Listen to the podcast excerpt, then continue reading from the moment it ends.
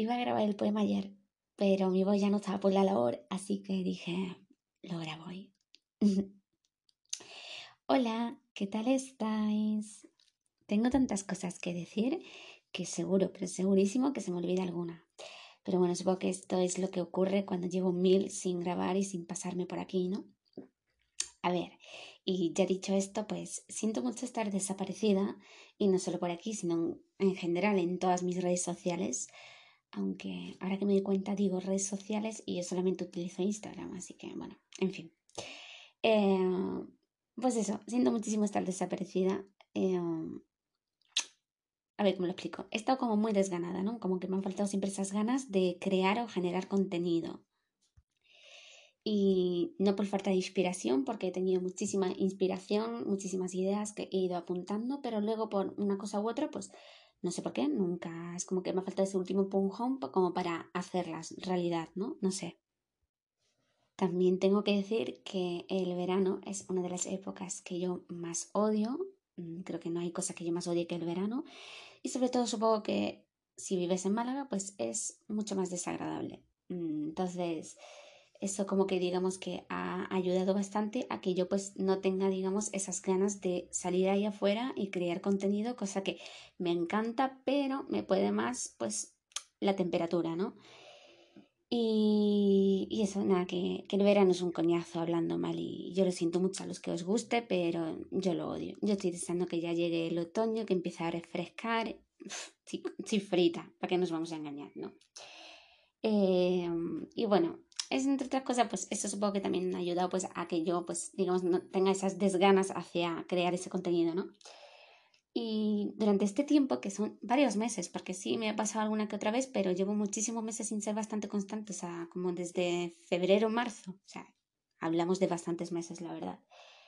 Eh, como que me he dado cuenta en este tiempo que he dejado de hacer lo que me gusta, eh, lo que me hace feliz, y realmente cuando me di cuenta de ello es como en plan, ved, venga, espabila, mueve el culo, despierta y, y vuelve a disfrutar de lo, que, de lo que amas, de lo que te encanta hacer, ¿no?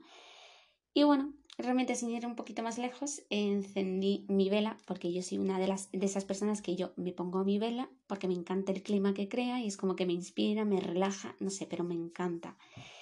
Y bueno, encendí la vela y me puse a escribir, pues como lo hacía hace unos meses, ¿sabes? y la verdad que bastante bien. O sea, me sentís como, no sé, es que escribir es magia.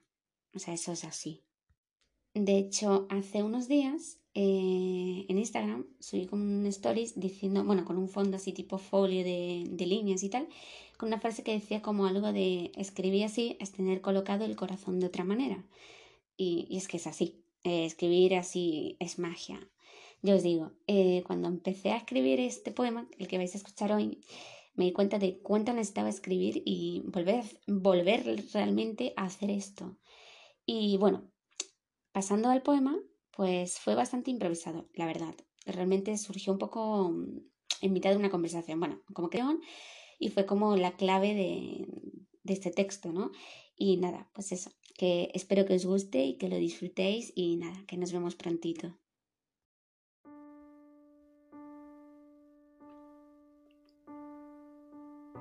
Entre broma y broma, la verdad asoma su cabeza para decir que hay algo de certeza en todas las palabras que solo en tu mente creas. Pienso, imagino que sembrar el caos y jugar con el destino como si fuera un desafío, al igual que escribir un poema sin que pierda ritmo. Imagínate alterar palabras para que nadie nos entienda como un secreto o la mejor tapadera. Imagínanos insinuar en varias ocasiones un millón de situaciones a plena luz del día sin que nadie nos limita. Hablando hipotéticamente, imagínate mi mano despeinándote desmesuradamente y por alguna razón pernoctando en ella te quedes.